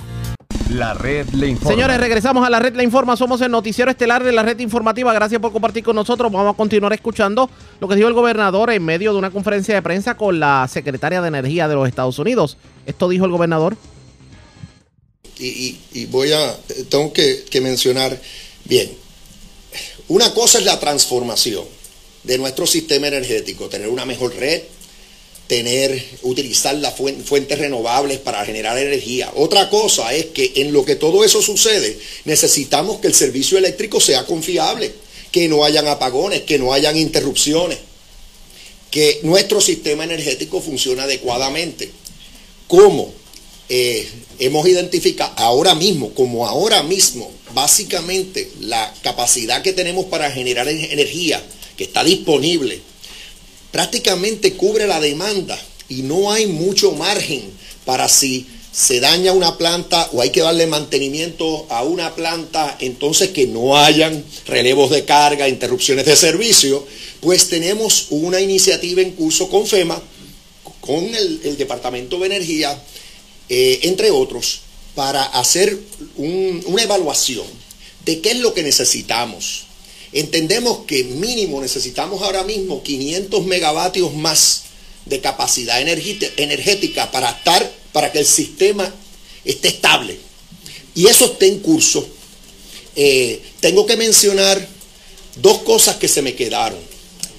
Desde abril de este año, FEMA, tengo que reconocerlo, ha sido mucho más ágil haciendo lo que le dicen en inglés el, el Environmental el EHP, el Environmental Historic Preservation Review. Es decir, FEMA eh, evalúa el impacto ambiental y en cuanto a preservación histórica de cualquier proyecto. Y la realidad es que ese proceso se estaba tardando, se estaba tomando mucho tiempo, pero desde abril de este año que yo intervine y tuve unas reuniones con FEMA, ha habido una, una aceleración de, de ese proceso y eso va a ayudar va a ayudar para que los proyectos tanto de Luma como de la, Autoridad de Energía Eléctrica eh, eh, eh, se aceleren. Otra cosa que yo he discutido con la secretaria y lo he dicho públicamente porque se lo pedí al presidente Biden, es que pedí que se aumente de 25% a 50% el Working Capital Advance, es decir, el adelanto que recibimos para proyectos que ya FEMA ha aprobado. Y eso pienso que en el área de eléctrica sería muy beneficioso. Es decir, que cuando eh, Luma ya tiene un proyecto aprobado, que FEMA le adelante 50% para que eso arranque, a velocidad de rayo. Y lo mismo en el caso de la Autoridad de Energía Eléctrica. Eso dijo el gobernador en el día de hoy en medio de la visita de la secretaria de Energía Federal. Pero ayer, en la conferencia de prensa que se llevó a cabo en Utuado, él ya dejó los puntos claros sobre qué va a ocurrir con la compañía Luma Energy. Lo que dice el gobernador es que sería una película de horror literalmente el sacar a Luma Energy o por lo menos cancelar el contrato antes del 30 de noviembre o tal vez regresar a lo que había antes, que era precisamente eh, el manejo de la transmisión y distribución de la energía eléctrica por parte de la Autoridad de Energía Eléctrica. Estas fueron las expresiones que diera sobre el tema el gobernador Pedro Pierluisi. Bueno, es que yo lo he dicho en varias ocasiones y lo voy a repetir. El, ese contrato vence el 30. Eh, y ese contrato es meramente un contrato que establece unos procesos eh, diferentes al contrato de 15 años, que es el contrato base, el contrato principal, el contrato de la P3, de la Alianza Público-Privada. ¿Y por qué unos procesos diferentes? Porque hay un proceso de quiebra en curso. Y básicamente Luma pidió que, que hubieran unos procesos diferentes mientras la quiebra eh, se está dilucidando. Cuando llegue el 30 de noviembre, pues lo que queda por verse es eh, si Luma eh, básicamente opta, eh, como la quiebra no ha terminado ni se vislumbra que va a culminar para el 30 de noviembre, eh, lo que queda por verse es si Luma opta por cambiar entonces y, aceptar que se sigan los procesos establecidos en el contrato de 15 años, que son diferentes. La paga es menor, hay un proceso de bonificaciones o multas establecido en el contrato de 15 años que ahora mismo no aplica durante la quiebra. Así que cuando se venza ese contrato suplementario el 30, eh, pues Luma tiene que decidir si se va a, va a recibir eh, la paga menor que establece el contrato de 15 años y someterse al proceso de o bonificaciones o multas que establece el contrato de 15 años. Esa decisión a todas luces Luma no la ha tomado hasta el momento. ¿Qué pudiera pasar si decide que no, que no se va a, no va a aceptar el cambio de, de paga y de términos y condiciones? Pues entonces pasaría a, estar en transición. En transición, ahí recibe una compensación diferente, es mayor, eh, por sus servicios es lo mismo que recibía antes de que comenzara el contrato, que fue, eh, que tomó control de la red, que fue el primero de, de, julio del, año pasado, el primero de junio del 2021. Entonces, eh, si, si está en transición, eso significa que tendríamos que entonces comenzar todo un proceso de una P3 para, otra alianza público-privada que la sustituiría. Ese proceso, como yo he dicho anteriormente, pudiera tomar año y medio hasta dos años. Eh, entonces, ¿cuál es mi posición? Mi posición, que la he repetido, la he dicho varias veces, la voy a repetir. Yo lo que quiero es que la reconstrucción se siga, que no se atrase la reconstrucción que se sigan cambiando postes y líneas por todo Puerto Rico, que se sigan mejorando, reparando y, mejorando las subestaciones por todo Puerto Rico, que se establezcan las luminarias que hay que establecer, porque esa, esa reconstrucción es la solución a largo plazo para el sistema frágil que tenemos. Eh, eso para mí es crucial. Obviamente, si, si Luma entrar en transición, se va a afectar esa reconstrucción definitivamente se cae de la mata que se va a afectar, porque no es lo mismo tener a la entidad con un contrato a 15 años que tenerla a la salida. A la salida no va a ser igual y, no, y quien se va a perjudicar es el pueblo. Además de eso, lo que he dicho es que vamos a continuar fiscalizando a Luma para que mejore el servicio, para tener menos interrupciones. Eh, y algo que indiqué, que lo repito también porque es importante, que me consta, porque lo vi con mis propios ojos, que luego de Fiona, lo que ha pasado aquí, que poste que se cayó es poste que se reemplazó por uno de acero en mejores condiciones. Y lo mismo ocurrió con cualquier equipo, cualquier interruptor, cualquier transformador que se averió, se, se cambió por uno nuevo al día. Y eso es importante porque entonces tenemos una red más resiliente de la que teníamos. En esas áreas donde cayeron todos esos postes y todas esas líneas, lo que tienes ahora es una mejor red. Y, sigue en probatoria, porque yo todavía no puedo estar satisfecho. Acabamos de terminar el, embate de, Fiona y yo, y yo estoy vigilante, velando que no hayan interrupciones. Las que hemos tenido últimamente tenían que ver con generación, no con transmisión y distribución. Así que yo estoy vigilante como todos estamos. La Asamblea Legislativa, los alcaldes, eh, la autoridad de alianzas público-privadas, la propia fortaleza. Tengo una persona a tiempo completo en esto, que es el secretario auxiliar de la gobernación, Francisco Berrío. Así que yo lo que estoy es fiscalizando por un lado y velando que esa reconstrucción, esa transformación de nuestro sistema eléctrico se dé, que no se atrase. No voy a estar hablando a las gradas, no voy a estar diciendo, pues vamos a cancelar y a Dios que reparta suerte. No. Y ni hablarme de regresar al pasado. Ni hablarme de eso porque eso es una película de horror.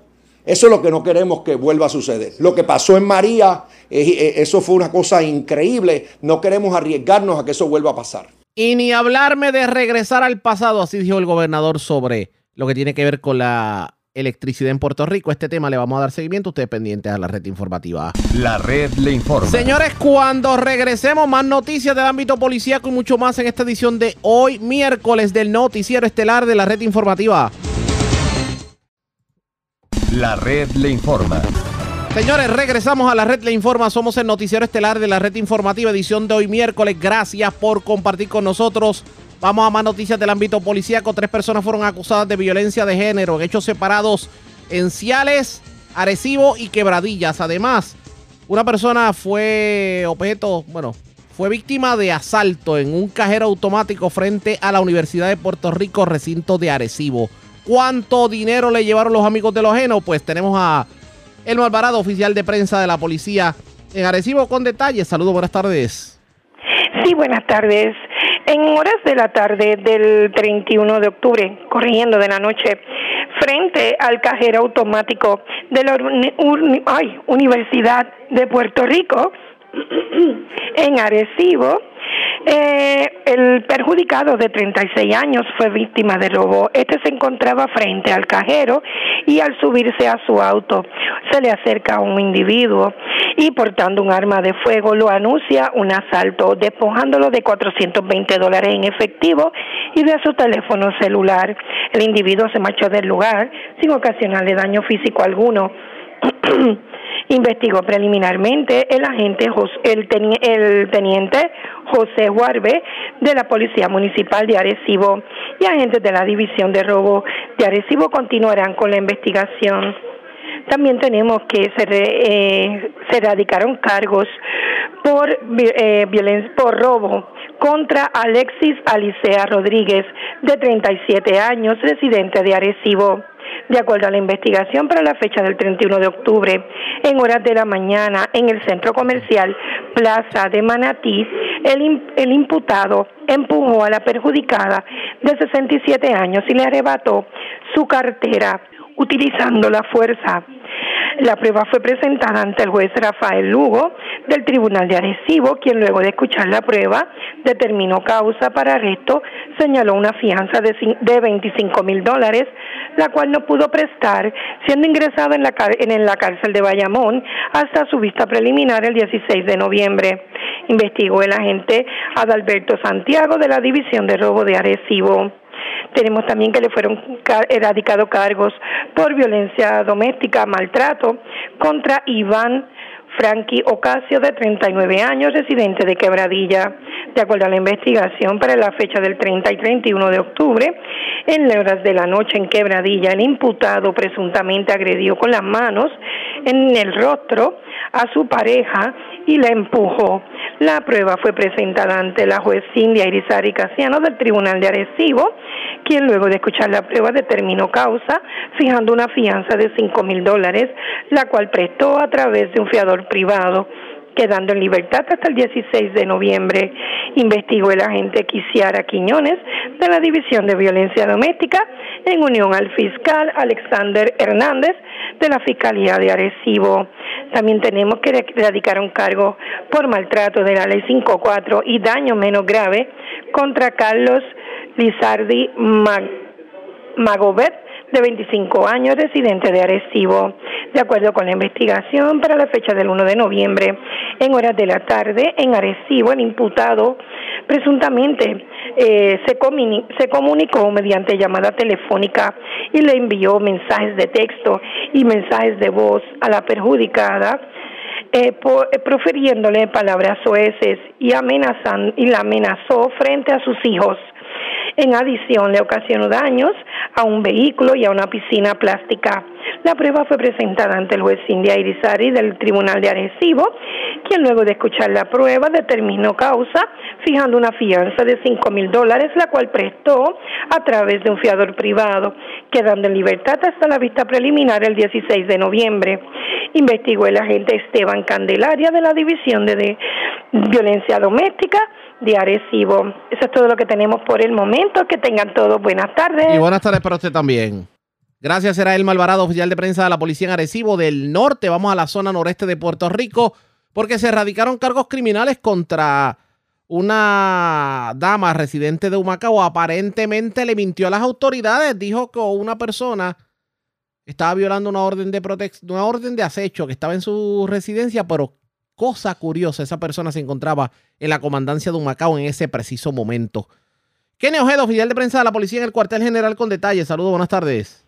Buenas tardes. Agentes adscritos al distrito de Humacao del negocio de la Policía de Puerto Rico llevaron a cabo una investigación que culminó con la erradicación de cargos criminales por los artículos 239, dar un aviso o alarma falsa de fuego, bomba o cualquier otra situación utilizando el sistema de emergencias 911 y el artículo 268, declaración o alegación falsa sobre un delito del Código Penal contra Arelis Pérez Ramírez, de 35 años y vecina de Humacao. Para la fecha del 1 de noviembre, la imputada Pérez Ramírez realizó una llamada telefónica a través del sistema de emergencias 911, indicando que su vecina se encontraba frente a su residencia y la misma tenía en su contra una ley de protección. Según la investigación, la información ofrecida por esta era una falsa, ya que la otra parte se encontraba en la comandancia de Macao, donde el agente Benny Rodríguez estaba diligenciando dicha orden de protección. El agente Jonathan Félix, adscrito al distrito antes mencionado, consultó el caso con el fiscal Pedro Anca y la prueba fue llevada ante la jueza Damaris Colón del Tribunal de Macao, la cual encontró causa para arresto señalando una fianza global de dos mil dólares, lo cual prestó quedando en libertad hasta la vista preliminar. Gracias por la información. Buenas tardes. Buenas tardes.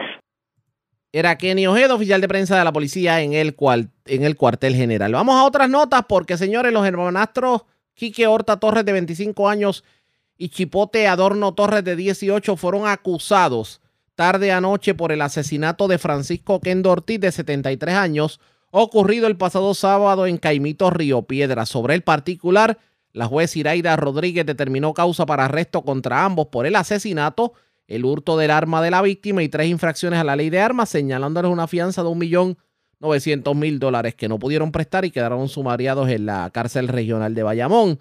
Los hermanastros le hicieron admisiones a la gente, a la gente Taicha Segarra de la División de Homicidios del 6C, quien consultó el caso con la fiscal. Resulta que Oquendo Ortiz se había querellado el pasado 8 de octubre por el hurto de un arma de fuego para la cual tenía licencia y los hoy acusados al admitir los hechos alegaron que Oquendo los había amenazado y tomaron la decisión de darles muerte. Estos hermanastros fueron arrestados el lunes por agentes de la División de Inteligencia de San Juan en las inmediaciones del Centro Médico de Río Piedras, en donde había estado recibiendo atención médica aquí, que tras resultar herido de bala ese mismo día en el barrio La Barra de Caguas, en donde preside y al ser dado de alta, los agentes intervinieron el carro con el que iba con Chipote y ocuparon la pistola acusaron para matar a Oquendo Ortiz y el arma que le habían hurtado a la víctima.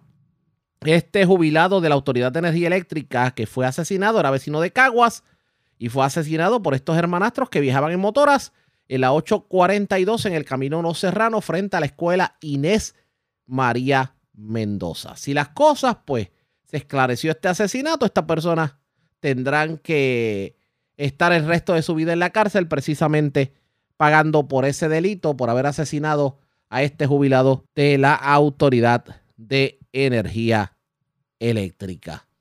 Bueno, y vamos a otro tema porque, señores, se está, eh, se está augurando que el fin de semana pudiera ser uno extremadamente lluvioso. Y esto porque viene una onda tropical de camino y también hay una vaguada que pudieran interactuar ambas y pasar por Puerto Rico. Ahora bien, ¿cuán fortalecida o no puede pasar esa onda tropical? Es la pregunta que todos nos hacemos porque hay modelos meteorológicos que plantean que va a pasar bastante fuerte. Espero que sea el Servicio Nacional de Meteorología quien nos orienta, el meteorólogo José Álamo del Servicio Nacional de Meteorología en línea telefónica. Saludos, buenas tardes, bienvenido. Saludos, saludos, buenos días. Y gracias por compartir con nosotros. Bueno, ¿Qué es lo que se augura? ¿Qué es lo que vemos en los modelos? ¿Qué nos puede decir? Bueno, eh, con referente al evento que se espera para este fin de semana, eh, al momento es una baja presión, es, ok, tenemos una onda tropical, sí, que está ahora mismo sobre las Antillas Menores. Esa onda tropical se espera que pase al sur de nosotros eh, para mañana y jueves. La humedad asociada a eso se espera que perdóname, para el jueves, para mañana. La, la, la humedad se espera que se mantenga hacia el sur, pero el viernes hay un área de baja presión que se está desarrollando en el Caribe, el sur del Caribe, y se espera que se mueva hacia el norte. Eso podría interactuar con una vaguada en los niveles altos, que podría estar causando bastante inestabilidad con, eh, con la cantidad de humedad que se espera con esa baja presión moviéndose sobre nosotros y la vaguada podríamos estar observando eh, aguaceros y tronadas significativas durante el fin de semana. Al momento parece que el sur y el este de Puerto Rico eh, sean las áreas con, con el potencial mayor de, de lluvia eh, más significativa, ¿no? Pero podría o se espera que el centro y norte de Puerto Rico también tenga eh, buenas cantidades de lluvia. Lo que pasa es que el Centro Nacional de Huracanes al momento le da un 20% de probabilidad de desarrollo a cinco días. Y no es hasta después que esa baja presión haya pasado por nuestra área y se mueva hacia el suroeste del Atlántico, que entonces eh, los modelos están mostrando que se desarrolle un ciclón tropical. Así que sobre nuestra área lo que se espera es una baja presión eh, que estaría trayendo bastante humedad eh, a través de nuestra área durante el fin de semana, cual se va a combinar con una vaguada en los niveles altos y eso causa la inestabilidad, los aguaceros, las tronadas y eso que se esperan. Pero lo de la onda tropical generalmente lo que estamos hablando es una onda que está ah, sobre las Antillas moviéndose hacia el oeste. Hacia el oeste. Exacto, pasando eh, al sur de nuestra área ya más tarde, más tarde hoy jueves. Pero en este caso, en el, en el caso del área de baja presión, las posibilidades de que se desarrolle cuando esté pasando por Puerto Rico son altas. Eh, son bien bajitas. Al momento, a 48 horas, el Centro Nacional de Huracanes tiene casi 0% de probabilidad de desarrollo a 48 horas, que eso básicamente sería ya el viernes por la tarde. Eh, a cinco días ellos le dan un 20% de probabilidad, que de todos modos es baja. No es cero, pero es baja. Los modelos numéricos al momento nos están mostrando que no se desarrolla en, en un ciclón tropical o algo similar hasta ya temprano la semana entrante, ya al, cuando esté en el norte de las Bahamas y fuera de nuestra área. Lo que pasa es que va a seguir trayendo humedad desde el sur, va a seguir arrastrando humedad desde el sur a través del fin de semana y hasta la semana entrante. Eh, pero eh, la vaguada en los niveles altos, eh, que lo que trae la mayor cantidad de inestabilidad y entonces los aguaceros y tronadas más significativos, se espera que nos esté afectando eh, durante el fin de semana y ya más adelante para la para la semana entrante pues continuamos con la inestabilidad pero tal vez no tanta como para este fin de semana y eso es lo que estamos observando. Eh, de que vaya a haber alguna vigilancia, inundaciones o algo, eh, sería algo que se emite mañana por la tarde o temprano el viernes. Estamos evaluando eso al momento, pero sí se espera un fin de semana lluvioso, pero no se espera al momento un ciclón tropical sobre nuestra área. Entiendo, pues gracias por haber compartido con nosotros. Buenas tardes. Buenas tardes. El metrólogo José Álamo del Servicio Nacional de Meteorología. Así que, debidamente aclarado, mucha lluvia se espera en este próximo fin de semana. La red le informa. A la pausa, regresamos a la parte final del Noticiero Estelar de la red informativa. La red le informa. Señores, regresamos esta vez a la parte final del Noticiero Estelar de la red informativa de Puerto Rico. ¿Cómo está Estados Unidos? ¿Cómo está el mundo a esta hora de la tarde? Vamos con DN, nos tienen un resumen completo sobre lo más importante acontecido en el ámbito nacional e internacional. El Programa Mundial de Alimentos de las Naciones Unidas advierte sobre el empeoramiento de una catástrofe humanitaria luego de que el presidente ruso Vladimir Putin dijera que suspendería su participación en un acuerdo que garantiza el paso seguro de las exportaciones de alimentos y fertilizantes ucranianos al resto del mundo. La ONU afirma que desde julio el programa ha colaborado de manera indirecta para que unas 100 millones de personas no caigan en la pobreza extrema. El lunes Putin dijo que Rusia no estaba abandonando el acuerdo, pero que dejaría de participar participar temporalmente en él. No estamos diciendo que vamos a dejar de participar en este acuerdo. No, estamos diciendo que vamos a suspender nuestra participación.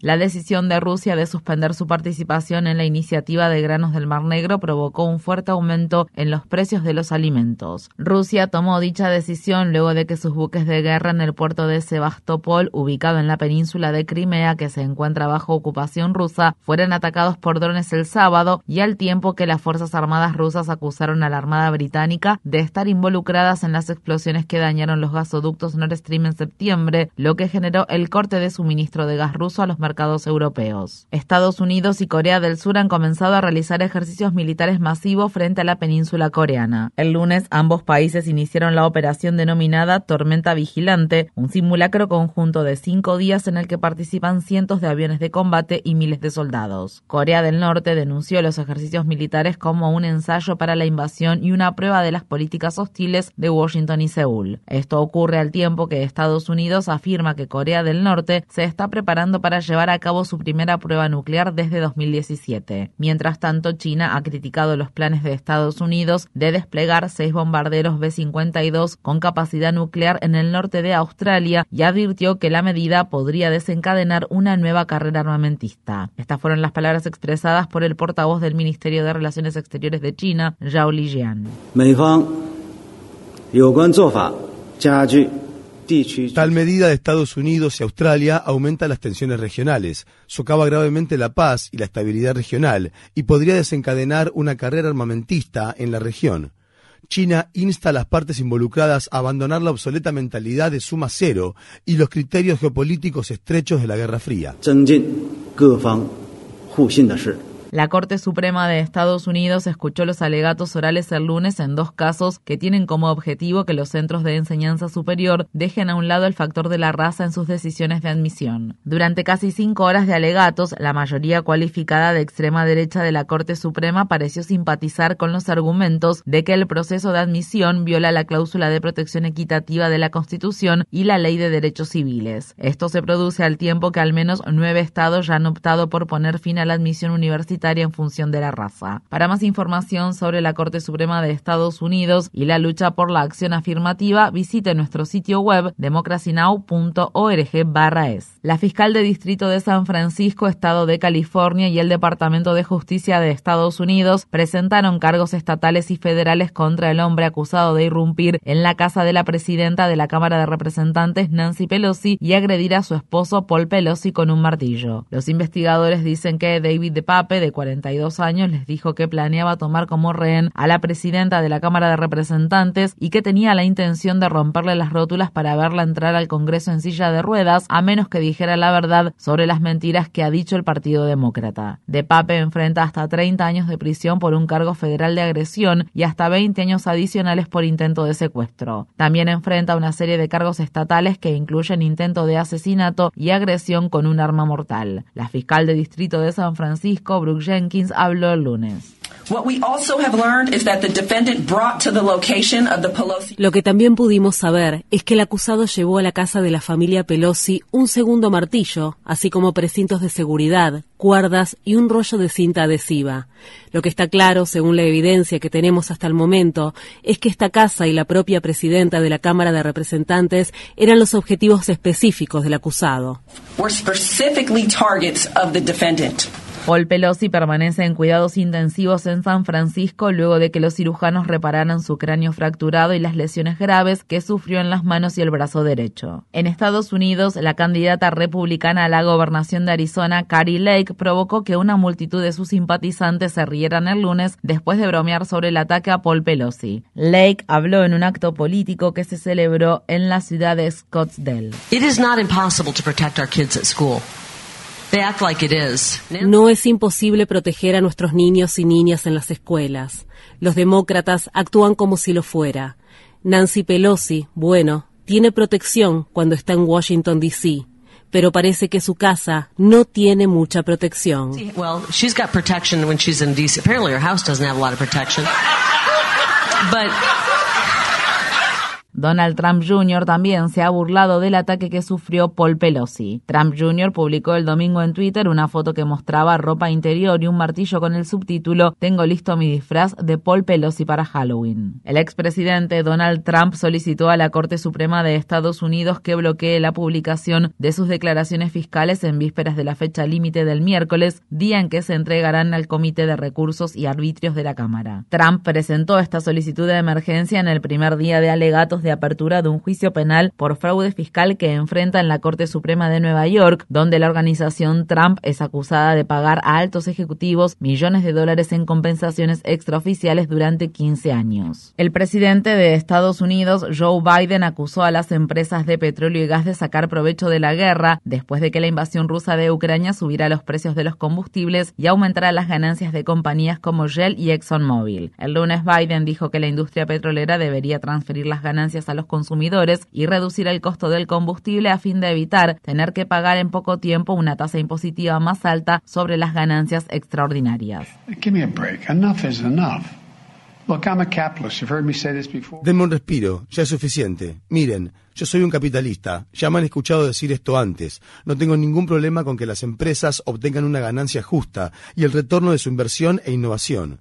Pero esto no se acerca en lo más mínimo a lo que está sucediendo. A las compañías petroleras les digo, las ganancias récord actuales no se deben a que están haciendo algo nuevo o innovador, sus ganancias son el resultado de la guerra.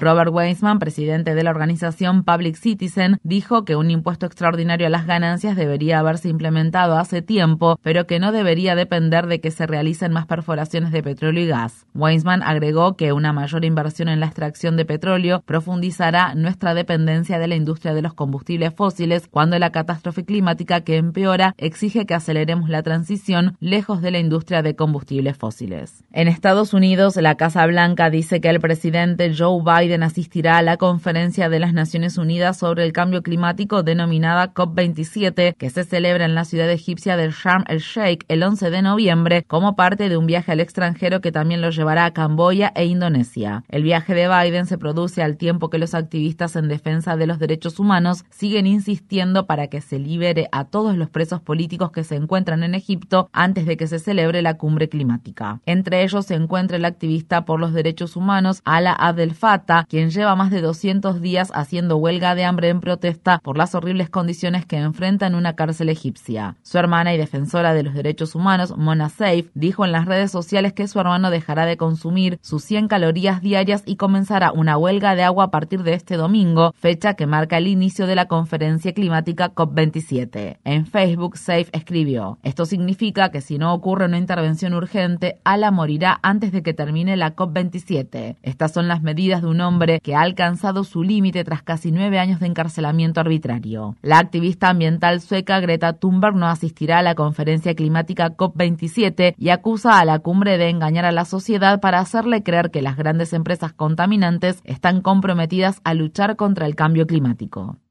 Agentes de la patrulla fronteriza de Estados Unidos dispararon el lunes balas de gas pimienta contra un grupo de migrantes venezolanos que encabezaban una protesta a lo largo de la frontera que se extiende entre la ciudad de El Paso en el estado de Texas y la ciudad de Juárez en México, después de que se les negara la entrada a Estados Unidos y se les impidiera solicitar asilo. Estas fueron las palabras expresadas por Yaneiri Hernández, una solicitante de asilo venezolana que participó en la protesta y presenció el ataque. Sacaron armamento, empezaron a disparar. Las cosas tampoco son así, nosotros no somos animales, nosotros somos seres humanos. Nosotros queremos pasar para allá a trabajar, no hacer las cosas mal.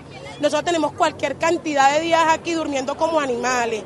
Las personas mexicanas son las que nos han ayudado con un plato de comida, con una ropa, con un zapato, con una cobija.